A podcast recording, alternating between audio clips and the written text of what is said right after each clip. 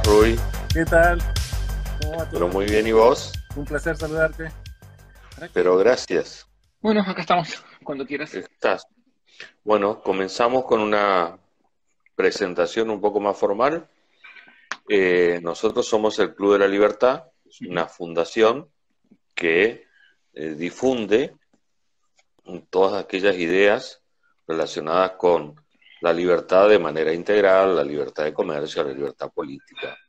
Eh, los principios básicos eh, liberales que están insertos en la Constitución Nacional. Y tenemos este ciclo, la de 1853-60, exacto. Eh, tenemos este ciclo de conversaciones donde por 40 minutos eh, escuchamos distintas opiniones, intercambiamos ideas con amigos de distintos lugares del, país y del mundo. Gracias a, la pandemia tenemos la posibilidad de, conversar con mucha gente y por esa razón te invitamos. Eh, con quien vamos a conversar es Rui González Allende, que es médico, cirujano, formado fundamentalmente en el Hospital de Quemados, donde trabajó durante más de 25 años. También eh, estudió ciencias políticas en la ESEADE y también una maestría de salud pública en la UBA. Te has recorrido varias áreas del conocimiento, Rui. ¿Qué te motiva a, a, ser tan inquieto? Bueno, en realidad yo empecé tarde con, la, con mi formación porque tenía que hacer la colimba por alguna razón me resistía, cosa que fue un error. Papá murió cuando yo era muy joven. Y bueno, entre una cosa y la otra, me, tocaba la colimba. Yo soy clase 64. 62 fue a la guerra. No me tocaba, pero bueno, en fin, yo la hice finalmente la colimba, como que hacerlo. Pero perdí mucho tiempo. Fue un tiempo muy valioso. Bueno, era los chicos van y andan dando vueltas por el mundo con esta cosa del año sabático. Yo trabajaba entonces. Eh, mi madre es fisioterapeuta, era fisioterapeuta y de alguna manera, en, la medida de lo posible, eh, la acompañaba, en fin.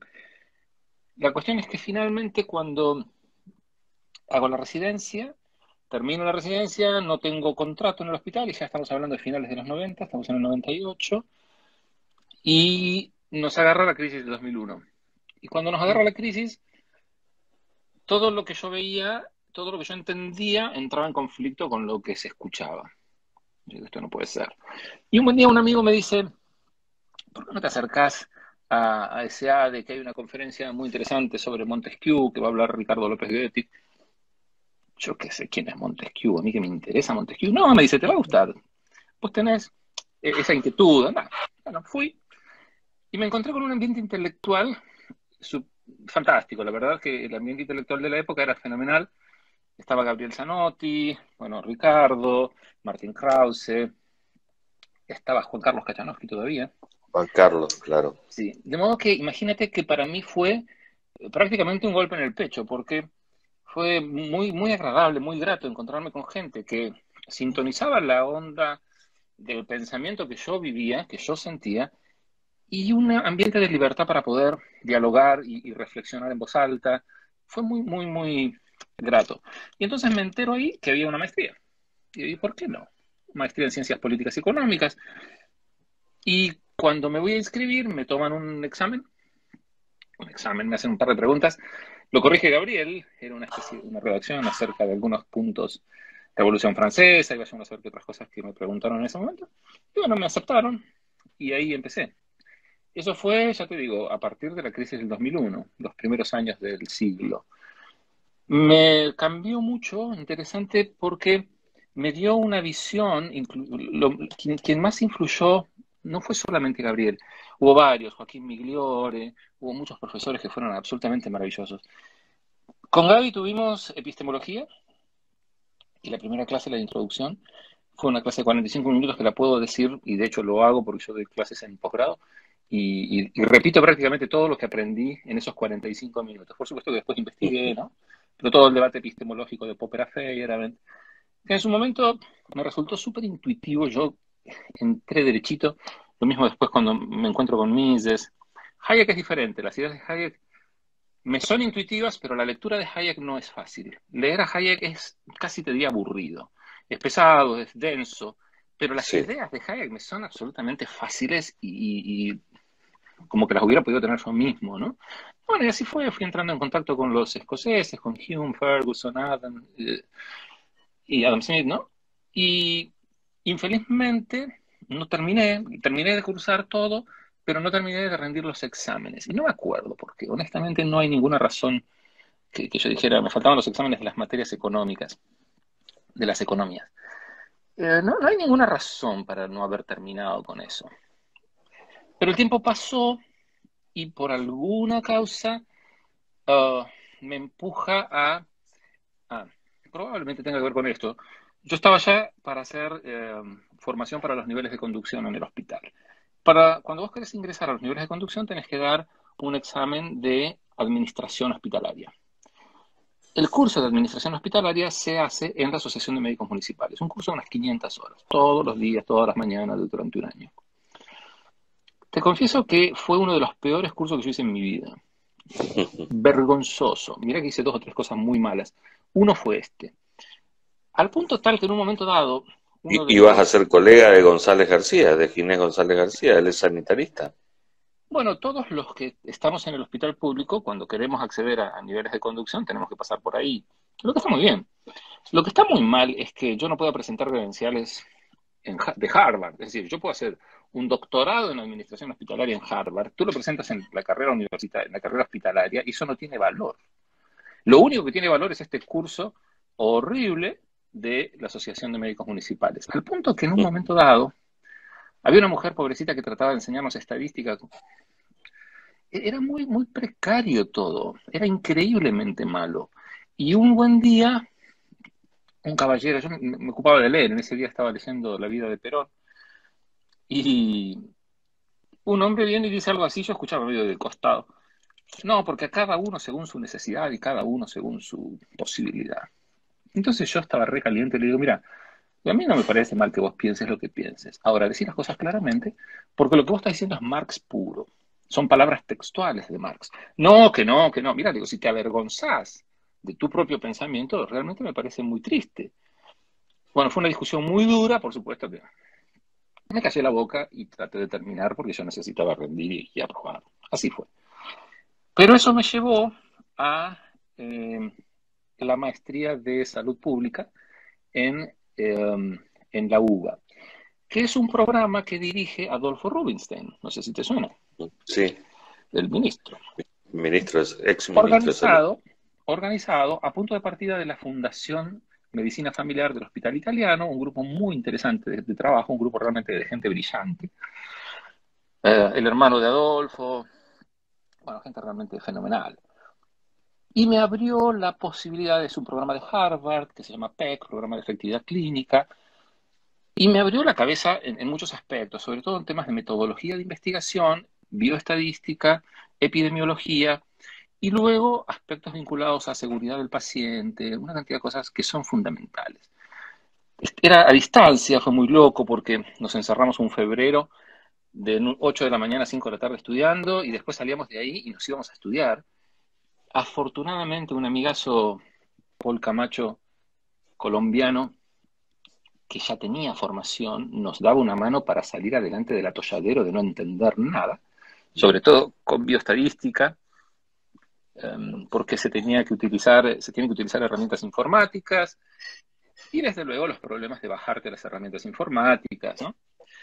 Bueno, fue muy, muy, muy grato. Trabajamos muchísimo a distancia. Yo ya por entonces viajaba y de acá para allá, eh, yo en Alemania, otros en Colombia, había gente por todas partes del mundo, cada uno se enchufaba y, hacíamos inclusive los exámenes a distancia, los hacíamos juntos, muy difíciles, de todos tipos de metodología.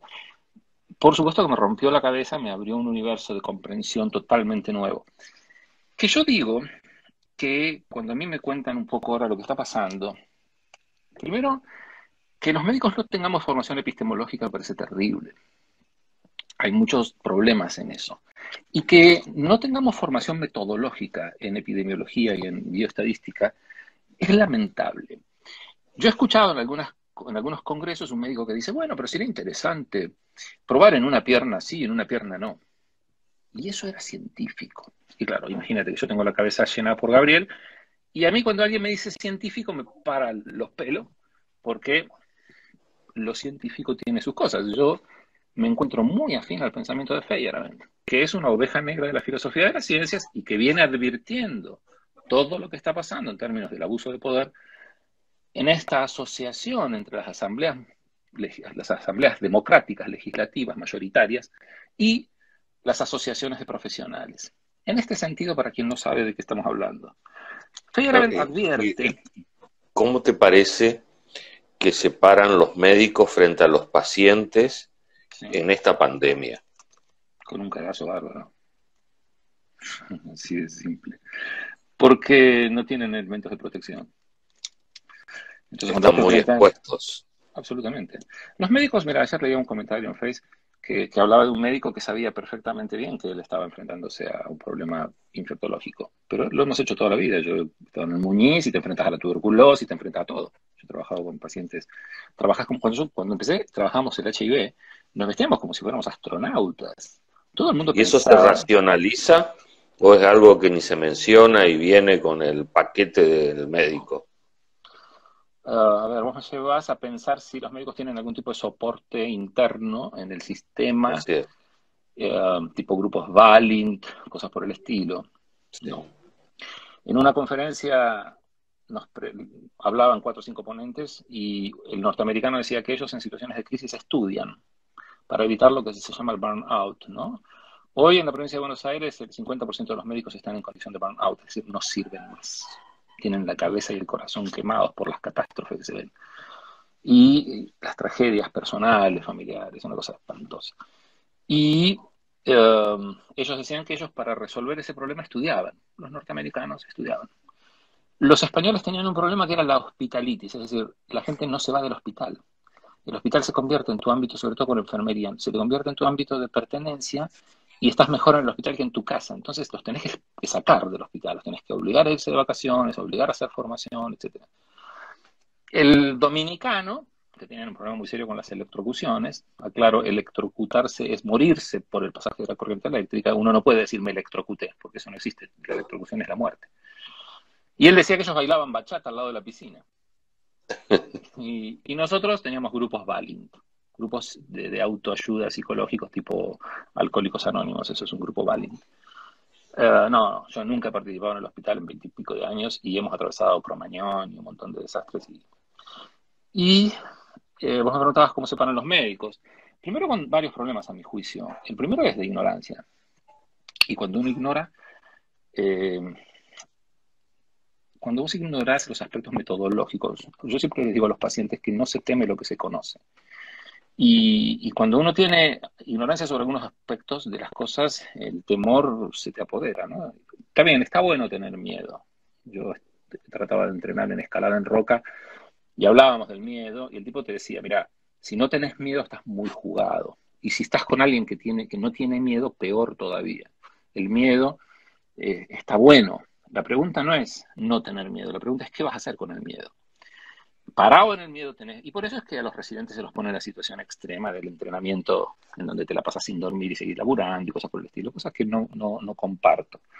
Pero déjame que te resuma rápidamente lo de Feyerabend porque es muy importante a punto de partida de lo que está pasando.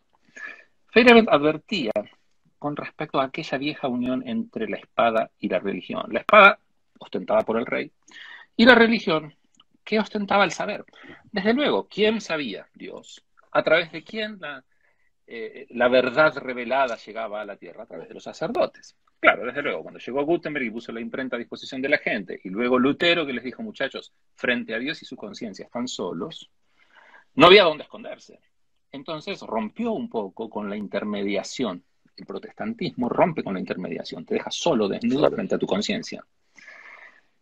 Y Feyerabend dice, ojo, porque eso mismo está pasando en la actualidad entre las asociaciones de profesionales y las asambleas mayoritarias, en donde la verdad revelada pertenece a los profesionales, a los especialistas, y las asambleas democráticas, la democracia, usa la espada para imponerla.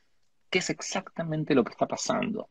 En términos de un grupo de expertos que es dueño de la verdad revelada y le dice a todo el mundo lo que está bien y lo que está mal, y eh, la, imposición de la democracia. Gente que cree, yo he tenido debates muy duros con amigos entrañables, con los que hemos pasado veladas divinas tocando la guitarra y cantando, y que no entienden la diferencia entre la democracia y el Estado de Derecho, que consideran honestamente que la mayoría tiene derecho a imponerle su parecer a la minoría, y que si no te gusta, forma un partido y gana las elecciones. Y a mí me resulta sorprendente que esto no esté en el debate público. Todo el mundo habla de la democracia. La democracia es una forma de tomar decisiones mayoritarias por asuntos comunes. se usa la mayoría, pero es simplemente la manera en que uno decide sobre aspectos comunes. No se puede pasar por encima del el Estado de Derecho.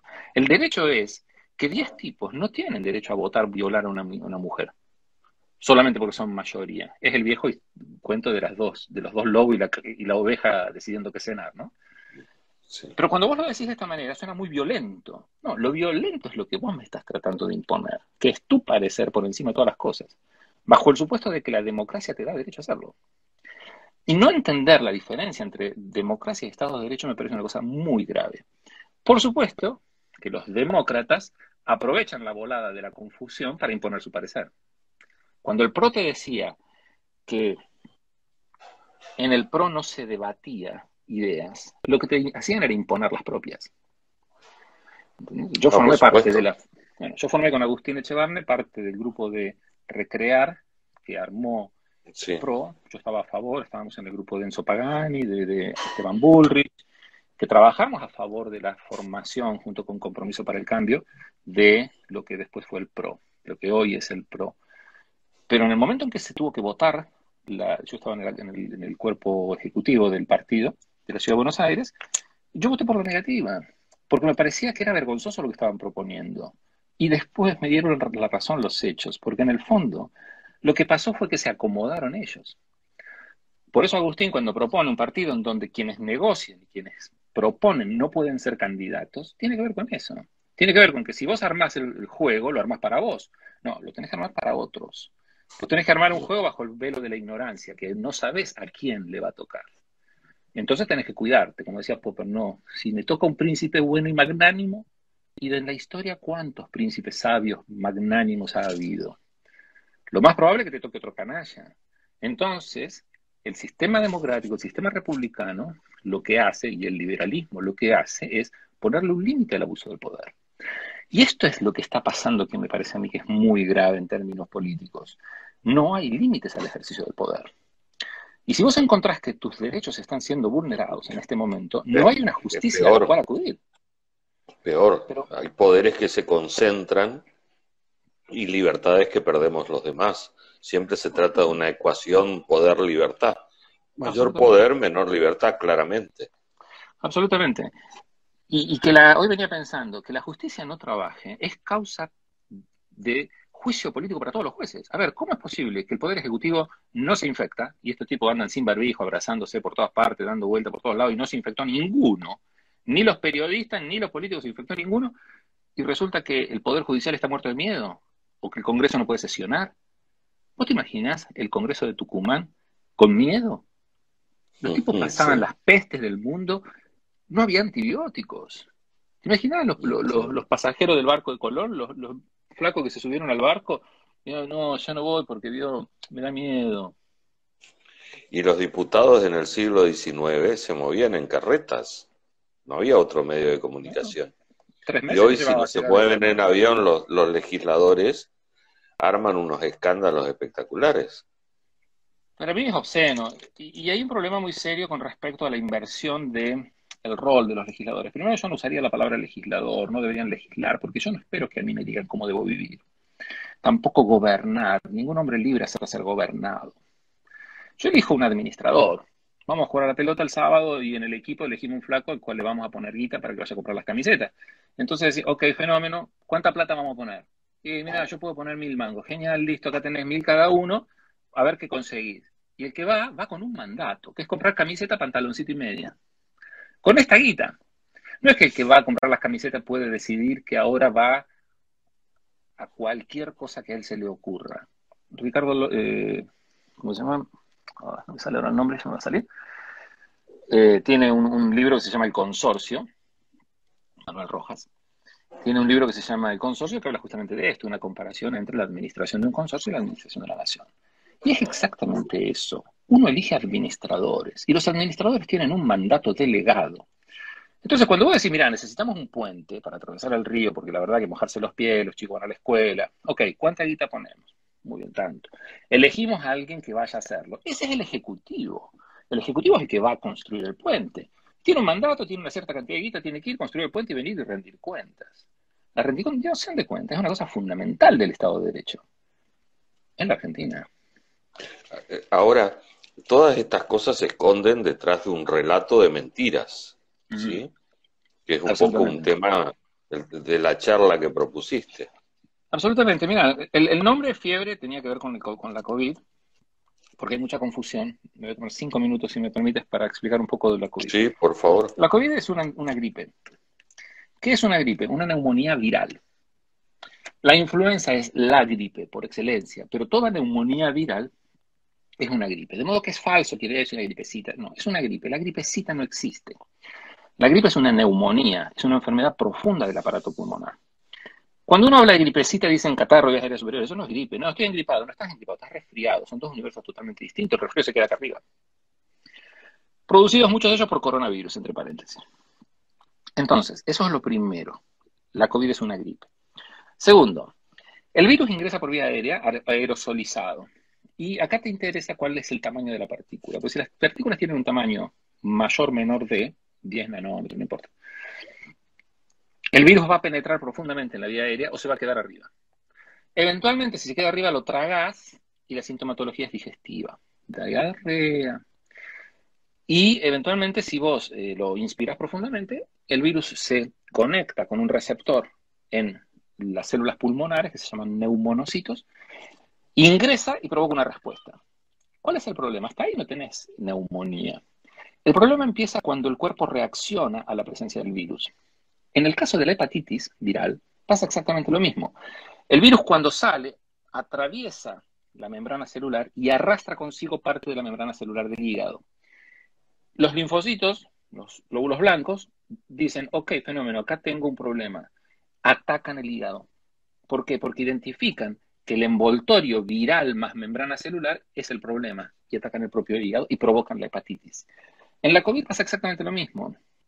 Es el sistema inmunológico que tiene una respuesta exagerada y provoca la inflamación. A la inflamación le sigue fibrosis, cicatriz interna, que cuando vos haces las placas, sobre todo en la tomografía computada, aparece como si fuera un vidrio esmerilado. Es decir, que lo que provoca es una neumonitis, una inflamación de los pulmones bilateral difusa. Esto está muy claro, muy bien descrito por los chinos en el primer trabajo que se publicó sobre COVID, allá en enero. ¿Qué es lo que no se sabía en ese momento? Lo que no se sabía es que esa respuesta se iba a cruzar con el resto de las células que poseen ese receptor. ¿Dónde está ese receptor, el AC2? El receptor está en los riñones, en el intestino, en el cerebro, en el corazón, en los vasos sanguíneos. Y los vasos sanguíneos están por todas partes, es decir, que el problema está por todas partes. Cuando la respuesta inmunológica es exagerada contra tus propios vasos sanguíneos, los endotelios vasculares, imagínate tú que, ¿por qué no tenemos endotelios tapizados de teflón? ¿Cuál es el problema cuando vos metes un stent? El stent es un artefacto que dilata las arterias para prevenir el colapso y el infarto, ¿no? Si vos tuvieras un tapiz, una alfombra interna, pero inerte, la sangre no coagularía en el momento en que se rompe el vaso. Para que se rompa, el endotelio tiene un intercambio con la sangre. En el momento en que se rompe, se forma el coágulo. Aparece la respuesta hemorrágica, eh, de, protección frente a la hemorragia. Por eso eh, los STEM tienen ese medicamento anticoagulante que van liberando para evitar los coágulos. Esa es una función natural del endotelio vascular. Lo que aparentemente sucede es que el virus afecta el endotelio vascular de modo tal que el propio cuerpo ataca los endotelios vasculares. La destrucción, digamos como si fuera una corrosión que afecta al endotelio vascular, determina que en los intercambios con la sangre se despierten procesos de coagulación dentro de los vasos. El epítome de esta patología se llama coagulación intravascular diseminada, en donde todos los factores de la coagulación son consumidos y como ya no te quedan, empiezas a sangrar. Y es una hemorragia masiva que se da por todos lados, que se trata con anticoagulantes. Pues fíjate qué cosa más curiosa.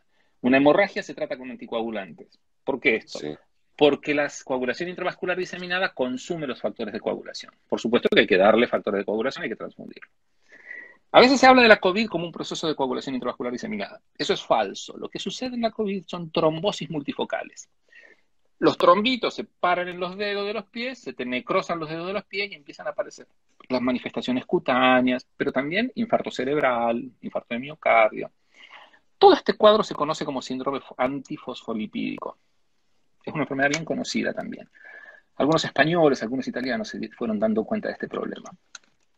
Y por eso es que se trata con, eh, con corticoides, con inmunosupresores a altas dosis, porque lo que vos tenés que hacer es controlar la exagerada respuesta de vigilancia inmunológica.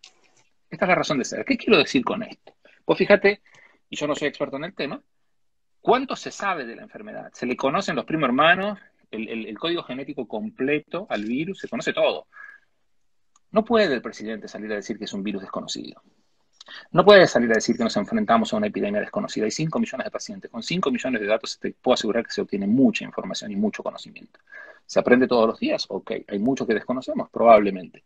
Pero no puede decir eso públicamente, no el presidente de la nación.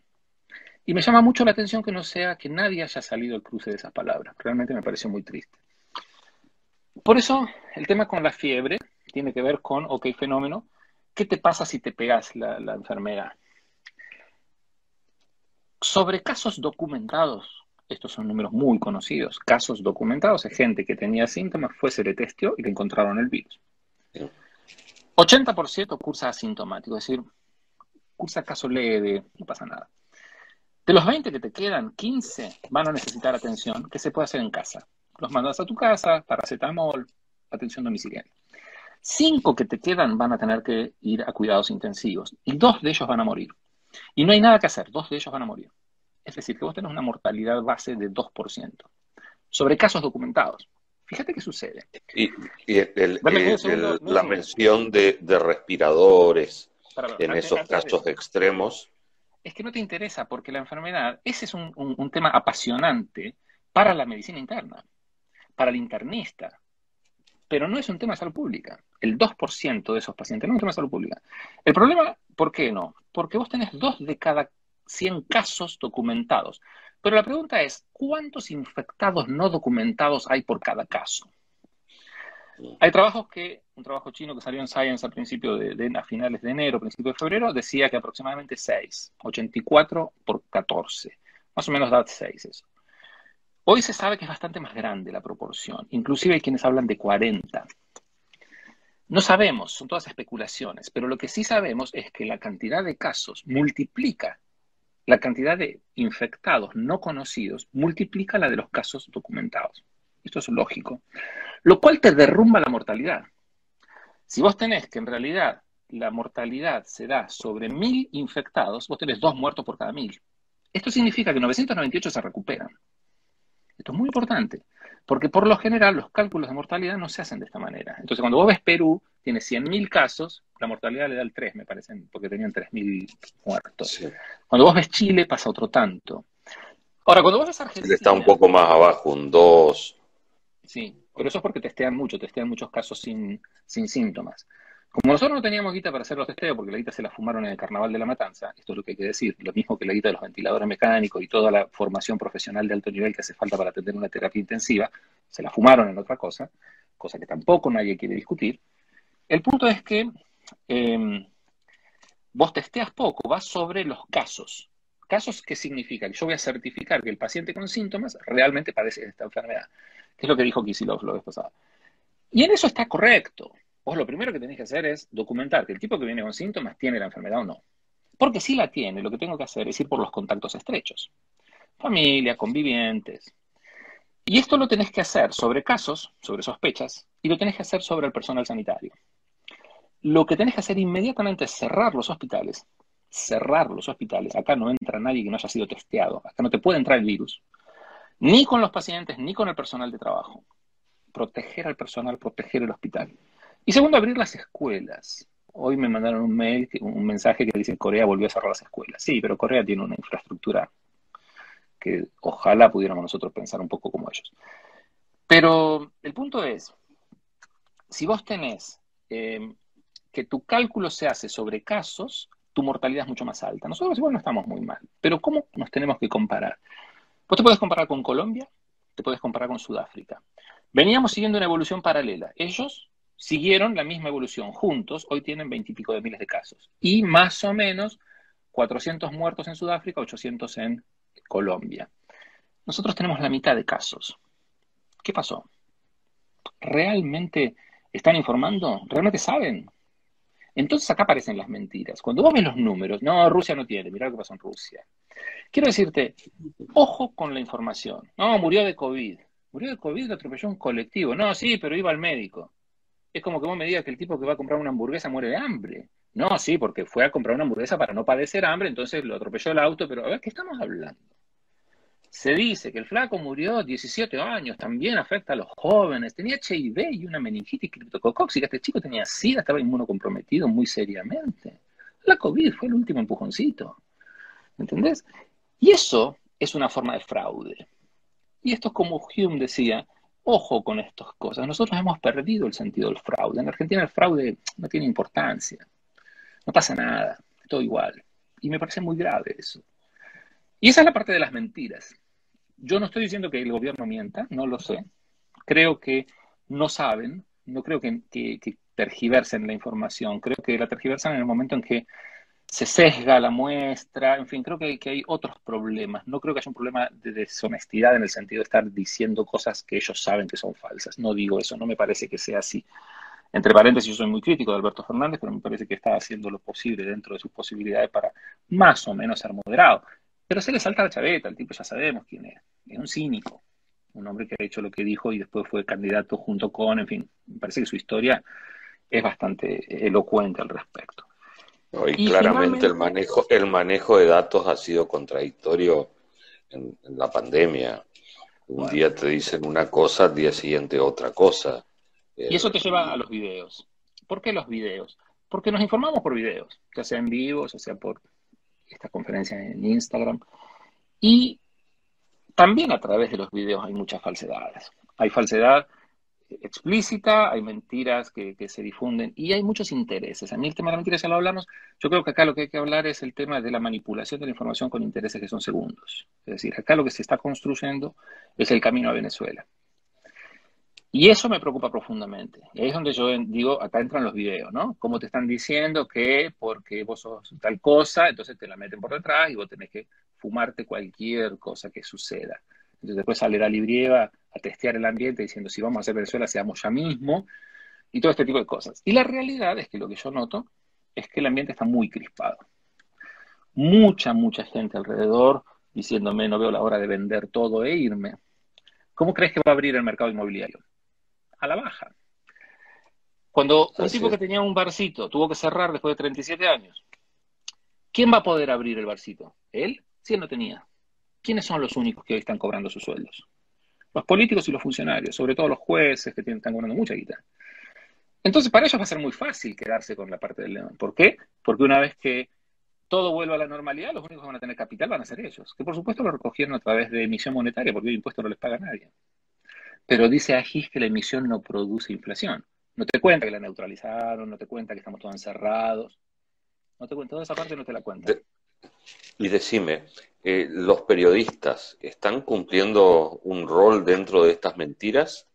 Volvemos a la primera parte de la charla. ¿Son seres racionales? No. Los periodistas. Mira, yo he postado una y otra vez eh, el corto de la película El aprendiz de hechicero Mm. Tendríamos que haberla visto a los seis años y te la tendrían que haber explicado. Estos tipos son todos aprendices de hechicero. Eh, si nadie la vio, les recomiendo la película Fantasía, el episodio del aprendiz de hechicero. Mickey aprende a hechizar a las escobas para que hagan el trabajo que tenía que haber hecho él y por supuesto pierde el control. Yo creo que esta gente son todos aprendices, aprendices de hechicero, están jugando con algo que no tiene repuesto y que no pueden controlar, en primer lugar. Y en segundo lugar, eh, películas como um, El pianista, de Polanski. ¿Por qué la menciono? Porque en el pianista se ve claramente cuando la invasión de Varsovia hace que un buen día los nazis les obligan a ponerse la estrella de David en el brazo. Hay que identificarse. Cualquier similitud con la aplicación Cuidar queda por cuenta del lector. Una vez que estás identificado, los obligan a mudarse todos al mismo sector. Y una vez que estaban todos juntos, les construyen el muro. Cuando les construyen el muro ya era tarde. Pero los judíos, a pesar de eso, colaboran, algunos colaboran. Una de las cosas que más me impresionó, yo subí un comentario a propósito de esto estando en Teresín, que era un campo de concentración a unos 60 kilómetros de Praga, era una historia acerca de un muchacho que se había escapado de un campo de la muerte, los campos de exterminio como Auschwitz, eh, Dresden, y que una vez llegado a, a Teresín fue entregado por los propios judíos a las autoridades. Los propios judíos obtenían beneficios de la delación, del control interno, eran funcionales al nazismo, los propios jerarcas judíos en el campo de concentración. Y, los capos en el campo. y eso es parte de lo que está pasando hoy con el periodismo. El periodismo, infelizmente, bueno, por supuesto, y termino con la historia de este viaje dramático de la estrella de David a Auschwitz, ¿no? Arbeit macht frei, y ellos pensaban igualmente que dentro, si se esforzaban, iban a ser libres, y ya estaban en un paso de la cámara de gas. La pregunta es, ¿en qué momento de ese viaje estamos? No, eso es un exagerado, no puedes hablar del gueto de Varsovia. Yo estoy contando una historia, ¿sí? Pero hay gente a la que ya le pusieron un cerco en la puerta de su casa ya nos propusieron la obligatoriedad de identificarnos a través de una aplicación que por supuesto puede meterte lo que sea. Y de esto, vean Black Mirror y van a ver la cantidad de cosas que pueden pasar a través de la tecnología, etcétera, etcétera. La serie de televisión es muy buena, muy dura, pero muy buena. Y los periodistas tienen un primer problema, que es que no saben. El primer problema del periodismo argentino, es el, el problema de la política, de la dirigencia argentina, es que tiene una muy mala formación. Entonces, cuando vos te encontrás con que no pasan del porcentaje en el análisis, cuando no conocen lo que significa el Estado de Derecho, cuando no saben conjugar el subjuntivo y son comunicadores, y vos te empezás a, repensar, ok, fenómeno, ¿y hasta dónde llegan estos límites? ¿Y qué, qué partido están jugando? Porque lo que yo veo es que el periodismo ha sido muy funcional. Ellos cobran sus sueldos y ellos están libres, pueden moverse para todas partes. Entonces te mandan a vos, quédate en tu casa. Yo no tengo ningún problema, nos quedamos todos en casa. Ahora, todos ganamos cero. Cero ingreso para todo el mundo. Del presidente al último, cero, porque yo hace dos meses que no trabajo, no tengo un solo ingreso. Una sola moneda. ¿Por qué yo tengo que fumarme eso y usted tiene que cobrar su trabajo? No, porque mi trabajo es esencial. Yo soy médico. No es esencial, no importa. ¿Quién determina lo esencial? ¿Quién determina lo importante? ¿Cuál es la preferencia que va a prevalecer? Si para el judío la preferencia, yo tengo un paciente judío ortodoxo, ochenta y pico de años, antes de que se desatara la cuarentena y la pandemia, yo les decía, mira, familia en Nueva York, de hecho viaja uno de los hijos a Nueva York, y le digo, mira, te recomiendo que no vayas al templo. ¿Cómo no ir al templo? La vida es el templo. ¿Quién soy yo para decirle qué es lo importante a sus 81 años? Para él lo importante ante la muerte no es vivir un año más, es morir en paz. ¿Quién determina que el valor morir en paz o vivir un año más importante que el otro. ¿Alberto? Sí, ellos tienen la fatal arrogancia de pensar que lo que ellos estiman importante es importante para todos. Y si no te gusta, decía Rosas, tengo otros métodos y te mandaba la mazorca. Y para los que no saben, la mazorca es el choclo, y el mensaje era, a los, a los, los degollaban y se los metían por el culo. Y dejaban al muerto degollado con la mazorca en el culo como mensaje. Por eso a la policía secreta de Rosas se le llamó la mazorca. Esto no te lo enseñan en la escuela y parece que una barbaridad que yo lo diga de esta manera. Pero es la verdad. Además, además favorecen todo un sistema de delaciones, denuncias, de lo que es correcto, de lo que es incorrecto. Y pregúntate eh, entonces ahora. Una suerte de, de, valores distintos a los que sostenemos nosotros habitualmente. Es decir, la vida privada de los demás, mientras no me afecte, es un problema de ellos. Y acá viene la parte de los videos. ¿Dónde aprendieron esto? en Cuba. Lo aprendieron junto con Chávez, lo aprendieron de Chávez, lo aprendieron de Cuba, del, régimen cubano, que está buscando un régimen de financiación porque el, régimen ya le han chupado la sangre. No sé si vieron la película Parasites, Parásitos, la coreana. Muy buena, excelente. Muy buena. Muestra exactamente esto. ¿Qué hacen los parásitos? Se comen al, huésped, se comen a la persona que lo alimenta, que lo mantiene. Se chuparon la riqueza de Venezuela y ahora están buscando otra.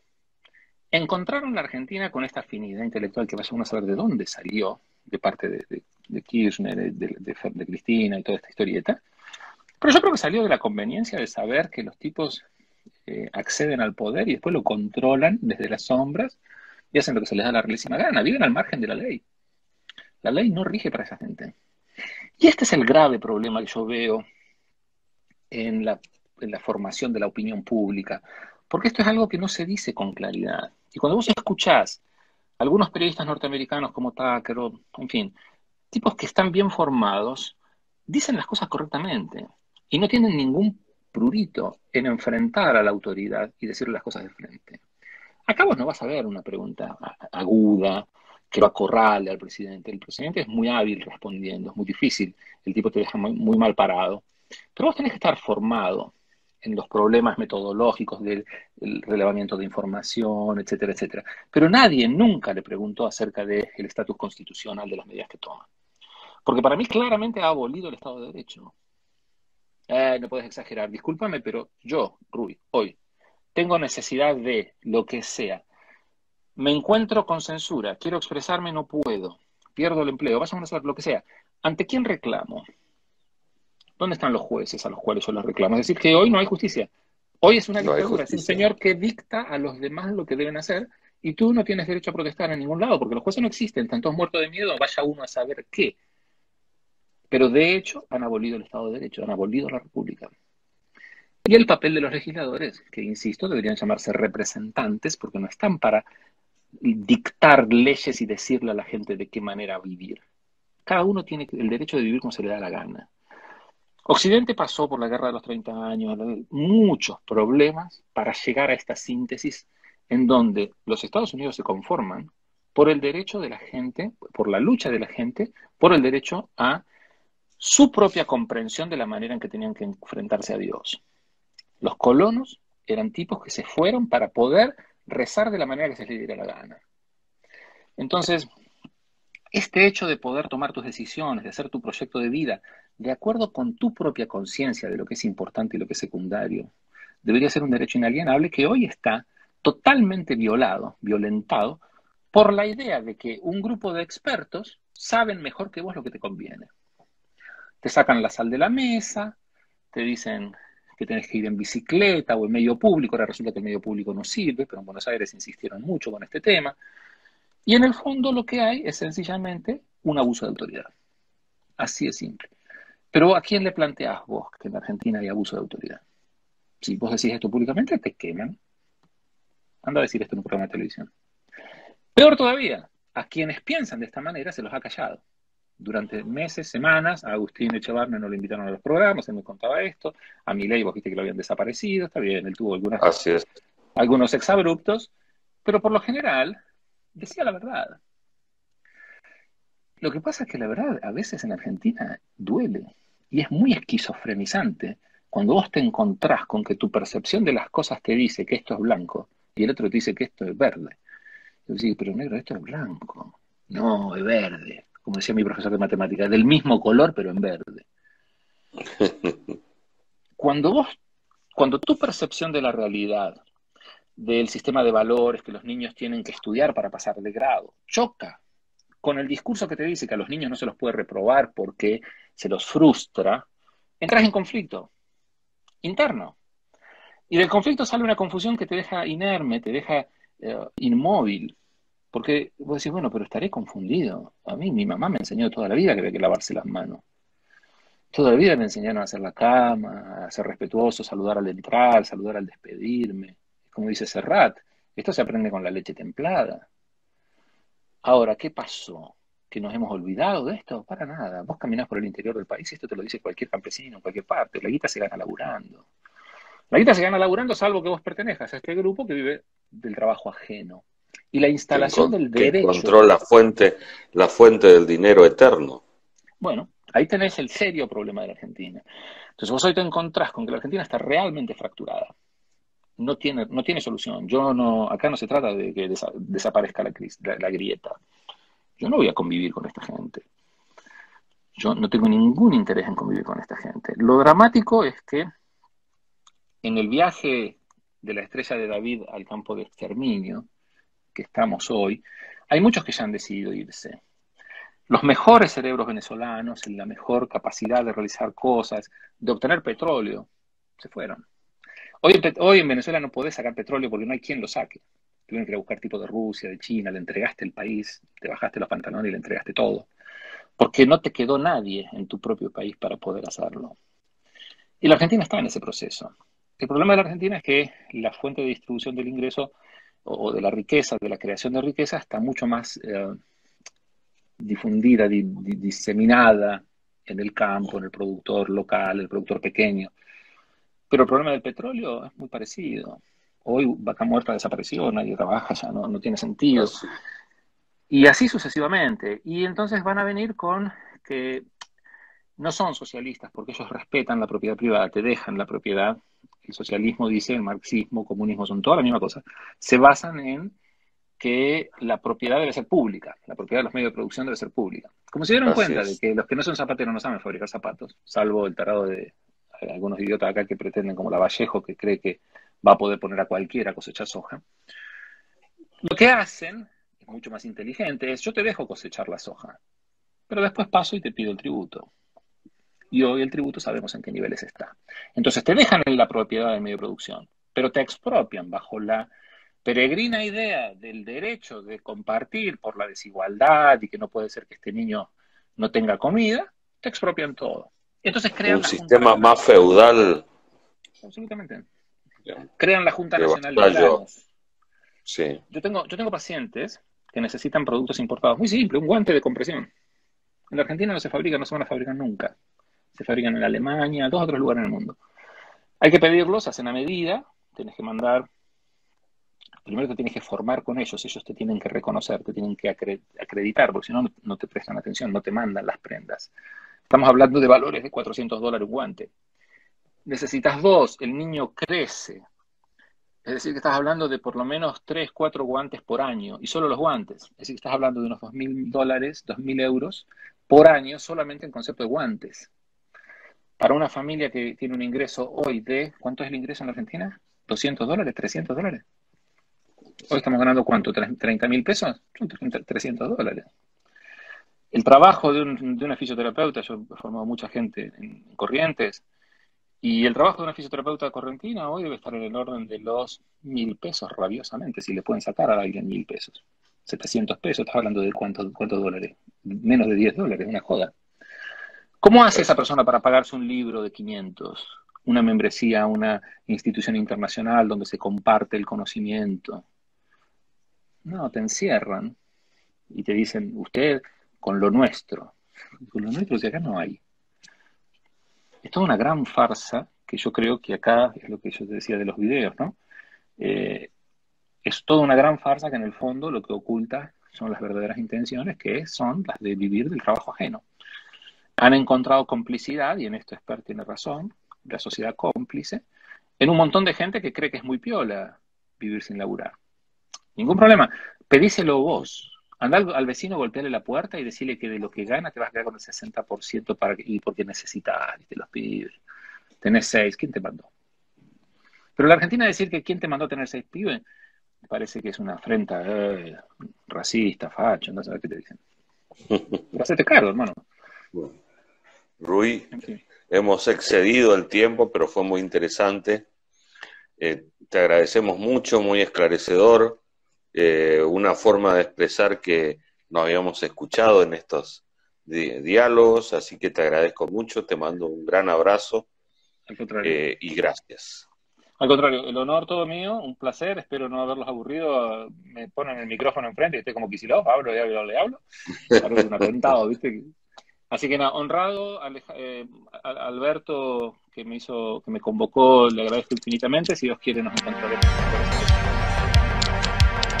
Bueno, un gran abrazo. Un abrazo gigante.